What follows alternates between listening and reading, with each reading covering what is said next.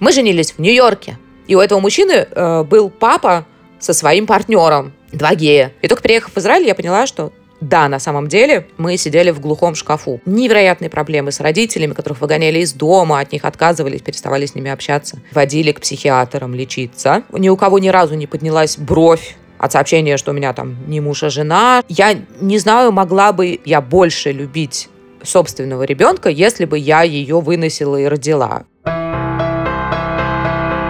Привет, друзья! В эфире подкаст «Женская эволюция» и я его ведущая Олеся Онищенко. Сегодня тема выпуска ЛГБТ-отношения и моя гостья Ксюша Андреев поделится своим опытом. Привет, Ксюша, расскажи, пожалуйста, о себе, представься. Привет, меня зовут Ксюша, э, моя фамилия Андреев. Я последние семь с хвостиком лет живу в Израиле, но вообще родилась и выросла в Москве. Я по первой профессии, э, коих у меня много теперь, я градостроитель, и я занималась охраной памятников архитектуры Москвы. Вот. А в Израиле я прошла такой иммигрантский путь от ресторана до подкастинга. Вот. И от всего испытывала удовольствие. Классно. А как ты попала в подкастинг? Почему вообще подкастинг? Я какое-то время назад, когда у меня родилась э, дочь, поняла, что у меня катастрофически нет времени читать и что-то смотреть. Я стала искать какие-то новые форматы. Это было три, года назад. И на самом деле только три года назад я начала слушать подкасты. Э, слушала, слушала. А потом я поняла, что этот формат мне очень подходит, что это, это что-то, что, во-первых, освобождает мои руки, и дает мне такую, ну, какую-то, что ли, такой разговор немного интимный. То есть как будто бы через подкаст говорят только со мной. И... А потом э, Саша стала расти, и мне стало понятно, что мы с ней люди разных культур. Она дитя не просто другой культуры, а вообще другого мира. Я родилась в эпоху телефонов э, с дисками, с крутилками, а современные дети, например, этого совершенно не понимают. Вот. И правда, мы выросли в разных условиях. Я, у меня советское детство, а у Саши израильское. Я стала думать о том, что наш с ней э, гэп и разрыв начнет увеличиваться с какого-то момента, потому что скоро она пойдет в государственный э, сад израильский, где говорят только на иврите. А я очень мало знаю про детство в Израиле и про какие-то традиции. Но они есть в любой стране. Нам там пели э, какую-то одну колыбельную, а в Израиле поют другую колыбельную. Мы играли в резиночки, а они играют в «Осьминоги наступают». Есть такая игра детская. И мне стало дико интересно в этом разбираться. Я поняла, что для меня подкаст — это лучший вариант, э, потому что через него я могу помочь таким же родителям, как я. Или просто всем тем, кому интересно, что такое детство в Израиле. Вот, и так я придумала идею подкаста и поняла, что у меня катастрофически не хватает знаний.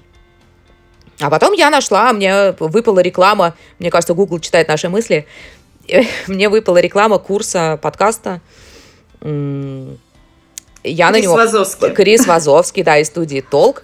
Совершенно гениальный курс. Я прошла первый, и благодаря ему я запустилась. То есть мы закончили... Я закончила первый курс и сразу э, запустила подкаст и выложила первый выпуск.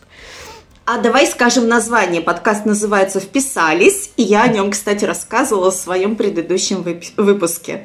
Да, Там спасибо будет на большое. него ссылка, и в этом выпуске ссылку на него тоже дам. Да, подкаст называется «Вписались», и если говорить в одном предложении, как нас учили на курсе, то это подкаст о том, как ребенку из русскоязычной семьи в Израиле вписаться в детское комьюнити израильское и не выпасть из этого комьюнити и чувствовать себя своим. Вот. Угу. Классно. Хорошо, так, мы плавно перешли в тему Израиля. Так получается, да. что ты теперь живешь в Израиле. Сколько лет уже? Мы живем в Израиле 7 лет с э, хвостиком. Мы приехали в э, самом-самом конце 2013 года. То есть угу. вот осенью будет 8 э, лет. Хорошо, если вернуться к теме нашей беседы основной, то э, связано ли это как-то с переездом, вернее, связан ли переезд с тем, что у тебя не муж, а жена? Да, безусловно, связан, хотя эта история не начиналась как э, переезд, э, потому что мы э, ЛГБТ-пара. ЛГБТ-пара, да, и принадлежим а, к этому комьюнити. я имею право э, на репатриацию и на переезд в Израиль, потому что мой папа еврей. И мы, э, у нас была, а у моей жены Ани, у нее есть гражданство израильское с детства. И мы в какой-то момент решили просто поехать в Израиль, пожить э, на год. Имели такую возможность. Я стала заниматься гражданством, и, к сожалению, это у меня заняло полтора года, потому что у меня там всякие были проблемы с документами.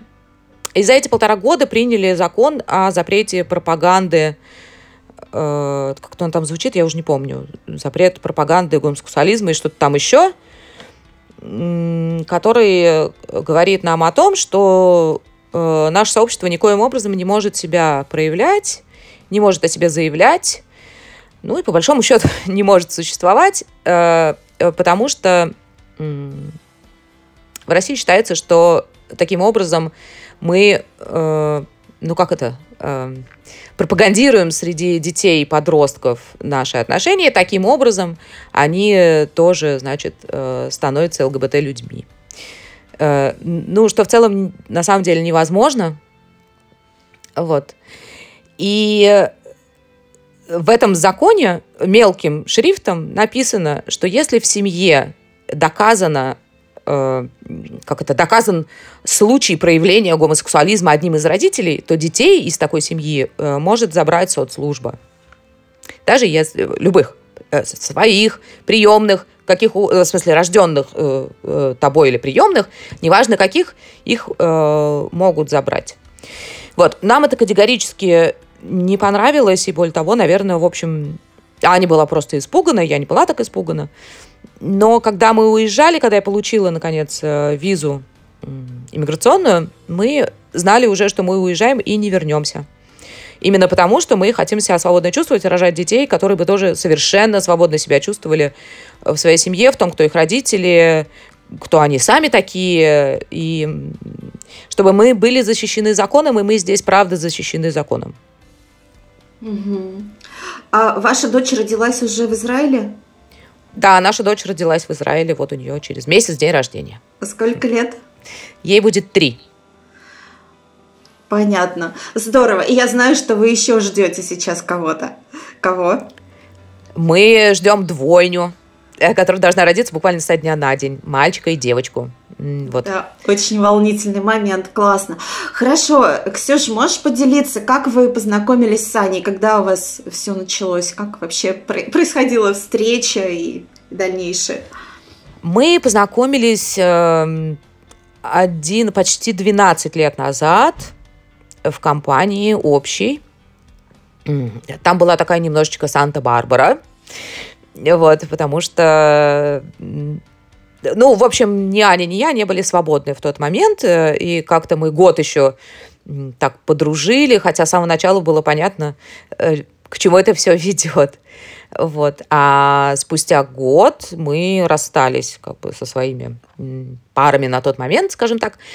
И вот с тех пор мы вместе, мы в этом году будет 11 э, лет, как мы вместе. Вот. И четыре года, 5, в этом году будет уже пять лет, как мы женаты. А поженились в Израиле, понятно? Нет. Нет? Нет, а нет. В Израиле, Где? в Израиле все сложно. В Израиле э, разрешены только межконфессиональные браки. Еврей с евреем, христианин с христианином, мусульманин с мусульманином. Вот здесь нет института гражданских браков, и здесь в силу того, что Ой, при всей моей любви к Израилю идея довольно националистическая. А, жениться на территории Израиля могут только евреи э, стопроцентные. Вот. Поэтому многие наши друзья, например, а, э, которые не принадлежат к нашему сообществу, абсолютно гетеросексуальные э, пары, они женятся за границей. Но а, браки заключенные... А где женились вы? Мы женились в Нью-Йорке. Вот, а, в Сити-холле. В Сити-холле, да в Нью-Йорке можно э, жениться, у нас есть красивая бумажка. Вообще все это было невероятно трогательно в Нью-Йорке. Перед нами, но это, поскольку это Сити-холл, это такая вот мэрия, да, и там чуть-чуть такой на поток это все поставлено, перед нами женилась такая взрослая довольно пара, мужчина и женщина, и у этого мужчины э, был папа со своим партнером, два гея. Они э, очень уже пожилые люди, я думаю, что им за 80 этим папам. Вот, и они подошли и нас поздравляли очень трогательно, там подарили нам цветочек, это было как-то все такие вот классические нью-йоркские такие старички в бабочках, в клетчатых рубашках, в пиджаках. Это было невероятно трогательно и очень приятно. А как проходила свадьба? Были у вас свидетели или гости? Кто-то был вместе с вами? Да, нас э, женили две наших подружки. Одна из них на тот момент жила в Нью-Йорке, а вторая прилетела с нами из Израиля. Вот. Ну, то есть мы слетали все по-разному. Я прилетела раньше всех, Аня там, у нее была командировка в Америке, поэтому, собственно, к этой командировке мы подсоединили нашу свадьбу. Вот. Ну, мы э, поженились, выпили бутылку шампанского, э, сняли какой-то отель, устроили ужин, там полночи гуляли, развлекались. Вот. Но мы были, на самом деле, немножко такие грустненькие, потому что мы за несколько дней до этой свадьбы узнали, что мы потеряли беременность. Это было довольно тяжело. Э, да. Ну, в общем, это был какой-то сумасшедший дом, потому что мы в этом состоянии умудрились купить квартиру, пожениться в Нью-Йорке, вернуться. В общем, там была целая-целая огромная история вокруг этого. Но мы хотим пожениться еще и в Израиле. Да, есть у нас есть знакомая, она равин. Угу. И она реформистский равин, который вот, э, У вас уже есть нужные да. связи. Женить, да, кого угодно и где угодно. Понятно. То есть все-таки важно зафиксировать вот этот брак гражданский. Да, ты знаешь, мне, мне было важно. Ане это было не так важно, а мне это было важно, потому что мне, да, безусловно, хотелось сказать, что мы, да, мы имеем право, да, мы... И у нас такие же права, как у всех остальных людей, и э, право вступать в брак э, у нас такое же базовое, как у всех остальных. Угу. Скажи, а сколько вам сейчас лет, тебе и Ане? Мне через два месяца будет 45, а Ане вчера исполнилось 37. Понятно. Хорошо, тогда а, еще хочу тебя спросить о том, как ваши родители, знают ли они о, вашей, о ваших отношениях, как они к этому относятся? Э, с родителями у нас, ну вот у меня, э, к сожалению, только папа уже, мама уже нет довольно давно, Папа знает, но папа мой вообще довольно такой индифферентный человек. Э, вот. И мы с ним очень мало общаемся. Но да, он знает, и он очень спокойно к этому относится. Хотя мы с ним прошли свой когда-то непростой путь. У Ани тоже уже, к сожалению, только мама, папы нет. Там было немножко сложнее все. Нам было не очень просто, и Аниным родителям было непросто, и Ане было непросто. Это потребовало какого-то времени принять ситуацию. Но сейчас все хорошо. Угу. Скажи, а как вообще в России относились ваше окружение вот, к вашим отношениям? Чувствовали ли вы какой-то, может быть, ну, какую-то неприязнь или что-то такое не очень позитивное?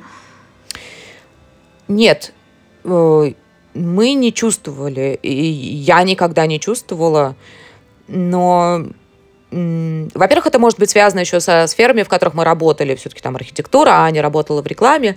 Такие сферы более, скажем, открытые, да, к, более творческие, открытые, традиционно открытые к чему-то иному. Угу. А, и нет, ж, вообще, более того, живя в Москве, я считала, что у нас все в порядке. И ничего такого, ну, как бы, ну да, ну мы вот пара, ну мы там ничего не афишируем это как в американской армии до какого-то момента э, был такой закон «не спрашивай, не говори». Mm-hmm.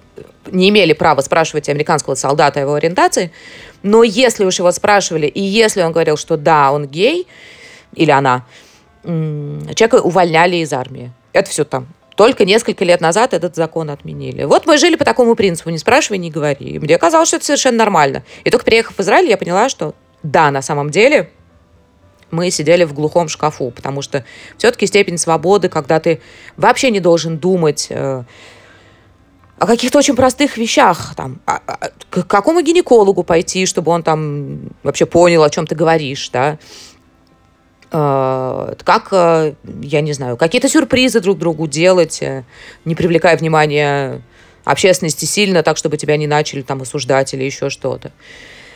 Но в целом, ответ... если коротко отвечать на твой вопрос, нет, мы лично дискриминации не испытывали. Но я знаю людей, которые ее испытывали, у которых были невероятные проблемы с родителями, которых выгоняли из дома, от них отказывались, переставали с ними общаться и так далее. Э, водили к психиатрам лечиться. Такие истории я знаю тоже. Нам скорее повезло, на мой взгляд, чем... Ну, что, к сожалению, как правило, во всяком случае, у людей моего поколения проблем больше, чем у меня. Понятно. Скажи, а как сейчас в Израиле? Вот ты упомянула врачей, как, как там с врачами? Обращаетесь ли вы к каким-то специальным врачам или они понимают, о чем вы говорите, если такое требуется? Нет, никаких специальных врачей нет. Э, все абсолютно, ну как, я даже не могу сказать легально, но все абсолютно свободно и открыто. Ни у кого ни разу не поднялась бровь от сообщения, что у меня там не муж, а жена, что у нас что у нас ЛГБТ-брак, э, что мы в этом комьюнити, что у нашего ребенка две мамы и так далее. Ни, ни, ни врачи, ни сады, ни школы, вообще нигде. Дискриминация по такому признаку в Израиле запрещена. Здесь, да, много проблем. У нас очень большое расслоение в обществе. Есть светская часть, есть религиозная часть. Светская часть поделена на выходцев из таких стран и из других стран.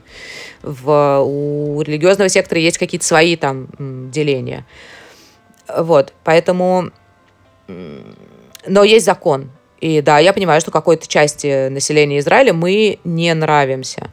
А, но если меня завтра оскорбят, мы пойдем в суд, и я этот суд выиграю. Вот. Но возвращаясь к вопросу о принятии собственных детей, вот в религиозном секторе все очень и очень печально. Потому что такие дети, э, которые говорят, признаются родителям, совершают камин они они очень страдают, их, ну, детей нет, но уже там, там 20 лет, да, там 23 года, люди их, э, да, их могут изгнать из общины, из семьи, и по ним сидят поминки. Такие истории тоже есть. В общем, там все гораздо-гораздо сложнее. У нас, у светских, все гораздо проще и, в общем, просто. То есть ни, ни, э, ни малейшей дискриминации нигде никогда мы не испытывали все эти приходы в больницу, в реанимации, народы, в общем, все, что, все, что угодно, чтобы человек... На работе тоже нет, нет вообще такого. нет, нет, угу. ни разу нет, и во всех... Э, я, э, я Сашина мама официально, с этим тоже нет никаких проблем. Вот, не на работе. В общем, нигде, нигде такой вот дискриминации мы не испытываем. Угу. Понятно. Как вы э, принимали решение о том, кто будет вынашивать детей? Ой, я не помню, чтобы у нас было прямо какое-то решение, мы сидели и решали, или там тянули жребии шляпы. Э, вот. Аня очень хотела беременеть, а я, надо признать, спокойно отношусь э, к этому процессу, но я не знаю, могла бы я больше любить собственного ребенка, если бы я ее выносила и родила. Мне кажется, мои чувства были ровно такими же, как сейчас. Она абсолютно мой ребенок. Я ее обожаю, она часть меня, а я ее часть. Вот. Ну и да, конечно, был вопрос возраста, потому что я старше. А, вот. И у меня всякая есть не очень хорошая наследственность в семье. Поэтому Угу. Но еще раз, это не было прямо решением-решением. Ну, как-то так вот получилось. Угу. Понятно. А расскажи, как проходят роды в Израиле? Роды в Израиле? Да, да. А, слушай, ну, как... Э, есть палата отдельная, куда э, кладут женщину, по-моему, от трех сантиметров раскрытия, я уже не помню, но вот скоро, скоро вспомню. Вот, вы там вдвоем, к вам еще могут приходить э, какие-то люди в гости. Ну, до, до короны, во всяком случае, это было возможно, сейчас, к сожалению, нет. Ну, какие-то люди это родственники или даже Родственники, друзья? друзья. У нас лучшая подруга наша так получилось, что она была на Сашиных родах, она видела все. Вот. Э, вот вы в отдельной, так сказать, палате, в которой можно там... Там есть э, кресло на тот момент было, сейчас там что-то как-то модифицировали, все кровати понаставили, что там, спать. Там традиционные роды, я имею в виду, как у нас горизонтальные, как в России, то есть, ну, то есть в горизонтальном положении женщина рожает. А, да, в горизонтальном, но есть, э, есть, если переводить на русский напрямую, это называется э, комната естественных родов. Ты можешь в нее записаться. Вот, ты можешь рожать в, в ванной, ты можешь ага, рожать в, в воду, воде. Ага. в воде, да. А, с тобой еще может быть дуло, если тебе нужно, что очень модно сейчас, и все, все с дулой рожают. А, но для того, чтобы попасть в эту комнату, нужны абсолютно показатели, как по учебнику акушерства. То есть, чтобы не было никаких отклонений, никаких отклонений да, никаких неожиданностей. К сожалению, мы не первый раз, ни тем более второй раз туда не попадем, потому что у Ани гестационный диабет. Ага. И э, мы будем рожать э, вот просто в палате. И нам обещают, что вокруг нас будет тысяча человек, потому что на двойню сбегается прям там два, э, два акушера, два врача, еще что-то, еще что-то. Вот.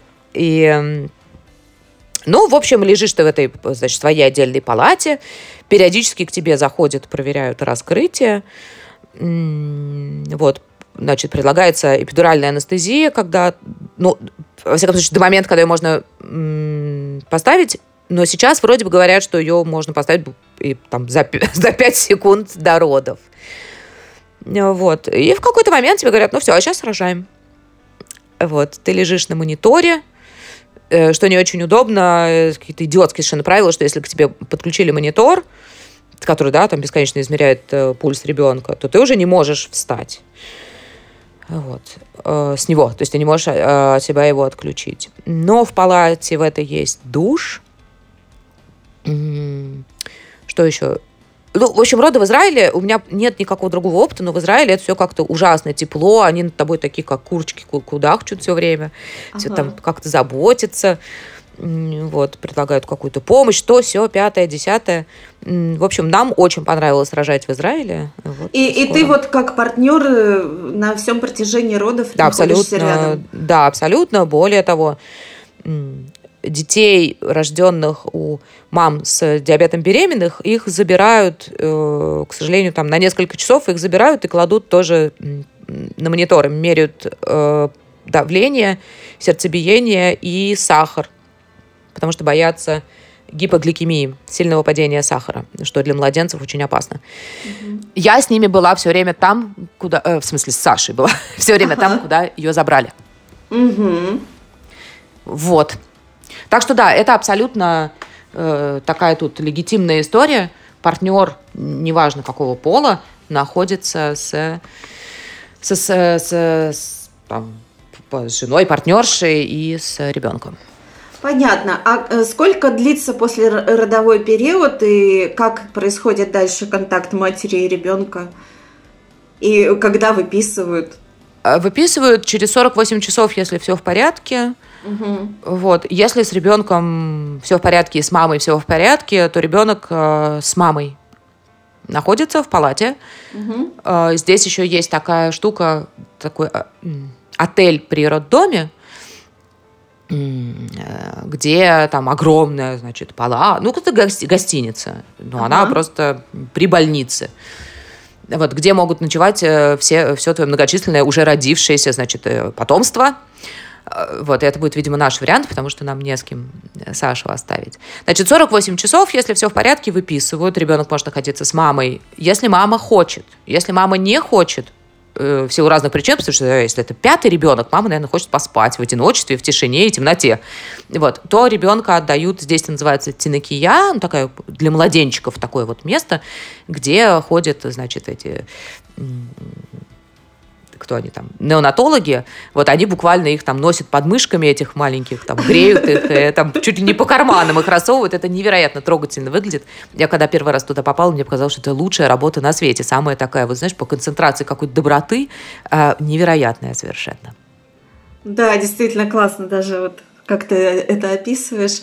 Хорошо, скажи, вот вы вернулись домой после родов, как у вас будут распределяться обязанности по хозяйству, и как это вообще распределяется у вас в вашей паре?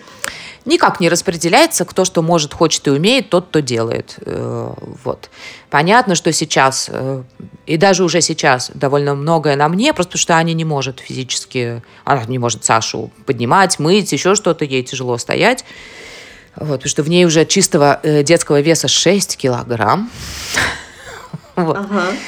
А как это будет э, дальше, ты знаешь, это хороший вопрос. Мы задаем его себе сами, но мы пока не знаем, потому что нас двое, рук, руки четыре, а детей будет трое. Вот, ну как-то У нас есть помощница по хозяйству, которая приходит, и я думаю, что в первый, может быть, месяц она будет приходить чуть ли не через день или через каждый день, потому что у только что родившей женщины и, э, и второго родителя этих детей иногда есть э, ну, элементарная проблема, тебе некогда помыться. Правда, да, некогда. это точно, я по себе знаю. Да, да, и это вообще не фигура. Я там раньше думала, батюшки, ну как ты некогда помыться? Ну тебе правда некогда помыться, поесть, поспать. Ну то есть ты... Да, и поесть, и поспать тоже некогда. Да, да. Ну, я, я помню, что когда родилась Саша, был, конечно, невероятный прилив адреналина на котором ты там трое суток летаешь, а потом ты вообще перестаешь понимать, что бы то ни было и как э, жить дальше. Да, ну, примерно просто у меня... первые полгода где-то такое э, длится. Да, да, а но у меня, у меня была настоящая пострадовая депрессия. Э, кстати. Как в чем да. это выражалось? В депрессии, вот то, что называется пострадовой депрессией. Тяжело, беспричинные слезы, ужасное настроение, кажется, что жизнь закончена и так далее, и так далее. Кстати, по статистике я не помню точных цифр, но очень многие отцы страдают пострадовой депрессией. Они просто ее скрывают, потому что они же мужики, они же должны, вот это все мероприятие. Но они страдают, это правда. Здесь, кстати, очень следят за пострадовой депрессией. Каждый раз, когда ты с детьми приходишь там на всякие первые прививки, какие-то проверки, сколько они весят, сколько они не весят, вот, они дают такой бланк заполнять, где вопросы про пострадовую депрессию, они пытаются ее отследить, потому что всякие неприятные случаи в Израиле есть, и их, к сожалению, немало. И как они с этим борются, если таковая обнаруживается? Психиатр и э, как это антидепрессанты. Ну, психиатр это прям ну самая тяжелая артиллерия, как я понимаю. Нет, ты знаешь, нет, здесь это не тяжелая артиллерия, здесь вообще совершенно иначе относятся к ментальным заболеваниям, потому что в Израиле очень много посттравматического синдрома в силу того, что это воюющая страна, без конца. Mm-hmm. Mm-hmm, да. И здесь очень многие родители теряют детей на войне и теряют своих мужей, жен, и там в терактах, на войне. Сейчас, сейчас все стало гораздо спокойнее, но тем не менее. И очень много людей с посттравматическим синдромом, очень много людей на антидепрессантах. Это не считается чем-то невероятно... Это вообще ничем не считается. Это некая норма, с которой э, живет страна, Э, но мне, кстати, кажется, что это вообще в целом некая новая норма. Э, то, что, то, что мы сейчас называем ментальными расстройствами, мне кажется, это просто особенности нашего мозга, который не успевает эволюционировать за тем потоком информации, который э, нам поступает, и мы, правда, физиологически не в состоянии ее усваивать. Поэтому угу. такое количество всего. Я сама принимаю антидепрессанты, совершенно не стесняюсь об этом говорить. Вот. И прекрасно себя с ними чувствую. Понятно. Скажи, это все вот то, что ты описывала про роды в Израиле, про помощь психиатра и вот это все, это по страховке медицинской. Да, так? это все по самой простой страховке, роды по страховке. А, ты ни за что не платишь. Э, нет понятия, как в России, партнерские роды, за которые нужно доплачивать. А, нет, нет частных роддомов все роддома, вообще нет отдельных роддомов, есть э, э как это по-русски? Больницы. Э, родовспомогательные отделения э, при больницах, да. Ты можешь выбрать любую больницу в стране, где есть такое отделение, и поехать там туда рожать, если тебе там нравится. Угу. Вот, да, все совершенно бесплатно. Отлично. Супер. Да, но есть и другие интересные вещи. Декрет в Израиле всего три месяца, он дико короткий. Ну, но он получаешь... оплачивается в каком размере? Он оплачивается в размере, по-моему, 80% зарплаты. Угу. Дальше ты можешь договариваться с э, работодателем. То есть дальше три месяца ты можешь брать э, еще официально но ну как бы ты не то есть это в сумме ты, ты, ты не получаешь получается. да ты не получаешь за это э, никакие деньги то есть за свой счет да вот ну и дальше все зависит от позиции от компании идет компания навстречу не идет еще можно там месяц два ну то есть год это какие-то прям вот я, я знаю одну такую э, девушку которая год просидела в декрете увы для нее профессионально хорошим это не закончилось и это говорит, конечно, не в пользу вообще Израиля и компании, в которой она работала. Вот. И поэтому, да, с декретом все очень плохо и очень сложно. Очень многие дети идут в ясли в 6 месяцев, потому что у родителей просто нет возможности никакой э, не работать. Э, да. Вот. Звучит, учит... звучит это как-то очень удручающе. Идут в ясли, но в 6 месяцев дети еще не могут ходить. Да, да, это удручающе совершенно звучит. И э, это тем более звучит удручающе, потому что до трех лет э, все сады и ясли в Израиле частные. Угу. А государственные субсидированные сады начинаются от трех лет. И стоит это потрясающих воображения денег. Ну, в Израиле все стоит потряса... потрясающих а воображения Саша денег. Саша у вас сейчас ходит в сад? Да, она Или... ходит в, ча... в, вот в такой частный сад, а ага. а вот поскольку она половинка, она в марте родилась, то в, она может пойти с, вот в сентябре она пойдет в государственный сад, ей будет три с половиной. Ага. Понятно. А, вот, и там уже, ну, ты платишь что-то, но это какие-то уже не такие большие деньги, но все равно потом начинаются продленки, кружки, и, и далее, далее везде, я бы сказала. Да, понятно. Хорошо, я бы еще хотела тебя спросить о вашем досуге семейном.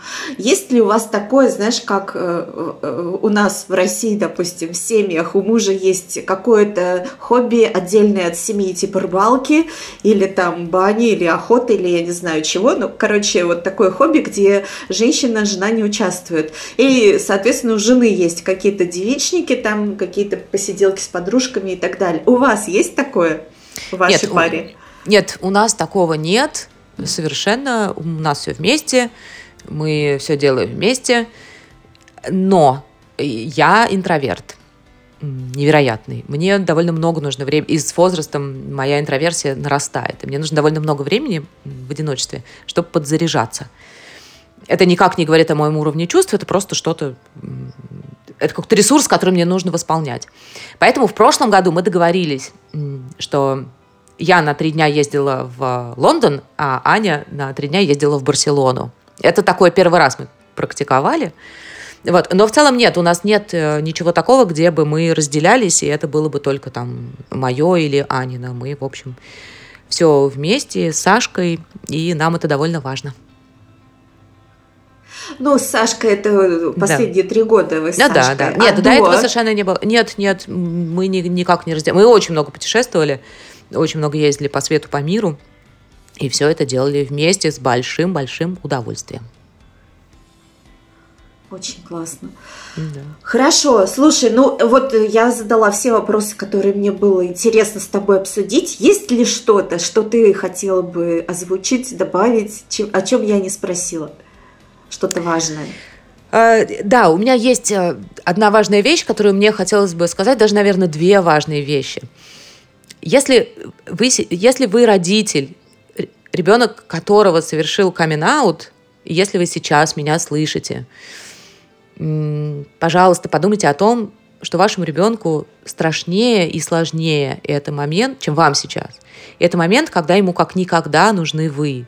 Он все равно остается вашим ребенком, у него не вырастут копыта, у него там не вырастет хвост, он, он останется таким же вашим, вы его родили, вы его любили, его ориентация не зависит от вас, от того, как он рос, от того, как он не рос. Она не зависит ни от чего. Это природа. Это невозможно регулировать, это невозможно выбирать. Мы это не выбираем так же, как и гетеросексуальные люди тоже не выбирают. Это что, как две руки, две ноги. Вот, пожалуйста, помогите ему, помогите себе, помогите друг другу, сходите на психотерапию. Это вам, правда, всем будет легче э, понять друг друга и продолжить друг другу любить. Не отказывайтесь, пожалуйста, от своих детей, потому что это совершенно э, того не стоит. Вот. А вторая вещь? Сказала две А вторая вещь, да, я, э, да, вторая вещь, э, наверное, чуть-чуть вытекает э, из первой, в силу того, что ориентацию невозможно выбрать, невозможно ничего пропагандировать, невозможно человека из, из ну, вот я переученная левша, да, но из левши правшу можно сделать, а из правши левшу нельзя. Это касается пропаганды, о которой э, мы так часто слышим. Нельзя, нельзя никак человека переделать. Он либо такой, родился, либо он никогда таким не станет. Да, все люди экспериментируют, да, все подростки экспериментируют, мы все... И, и это очень хорошо, знать себя, понимать свои желания. Вот. Но, поверьте мне, если вы э, боитесь, что мы, бегая по улицам, будем э, совращать детей, э, то нет, мы такая же часть общества, мы, конечно, малая часть общества, и мы всегда останемся малой, но ровно такая же, как и вы, с такими же семьями, как у вас, э, с детьми, желаниями, мечтами э, и всем остальным. В общем, в этом смысле мы ничем, правда, друг от друга не отличаемся. Вот. И мне кажется, что на фоне вообще всякого разделения э, в последний год, да, и сепарации людей друг от друга, мне очень хочется, чтобы мы научились друг друга слышать и понимать. Вот. Спасибо, Ксюша, за такую откровенную, открытую беседу. Спасибо, что поделилась всем этим. Мне было очень важно твое согласие. А, благодарю тебя за все это. Ой, сп- спасибо большое, спасибо за приглашение. Это на самом деле мне тоже было очень приятно и неожиданно. И это такой мой первый опыт прихода в гости в подкаст. Вот. И спасибо, да, за возможность э, сказать все то, что я хотела сказать, и все то, что мне было очень важно сказать. Вот. Здорово. Я получила большое удовольствие. Спасибо еще раз. Я повторю, что Ксюша записывает подкаст под названием «Вписались». Ссылку на него я оставлю в описании к этому выпуску и предлагаю вам ознакомиться с ним тоже. Друзья, я благодарю вас за интерес к моему подкасту. Я очень ценю обратную связь от вас. Если вы находите в моем подкасте полезную для себя информацию и хотите поблагодарить за это, то, пожалуйста, ставьте лайки и сердечки на подкаст-платформах, пишите отзывы, делитесь своим мнением в моем телеграм-канале. Если вы хотите поддержать мой подкаст финансово, то это можно сделать на платформе Patreon. Все ссылки вы найдете в описании к этому выпуску подкаста.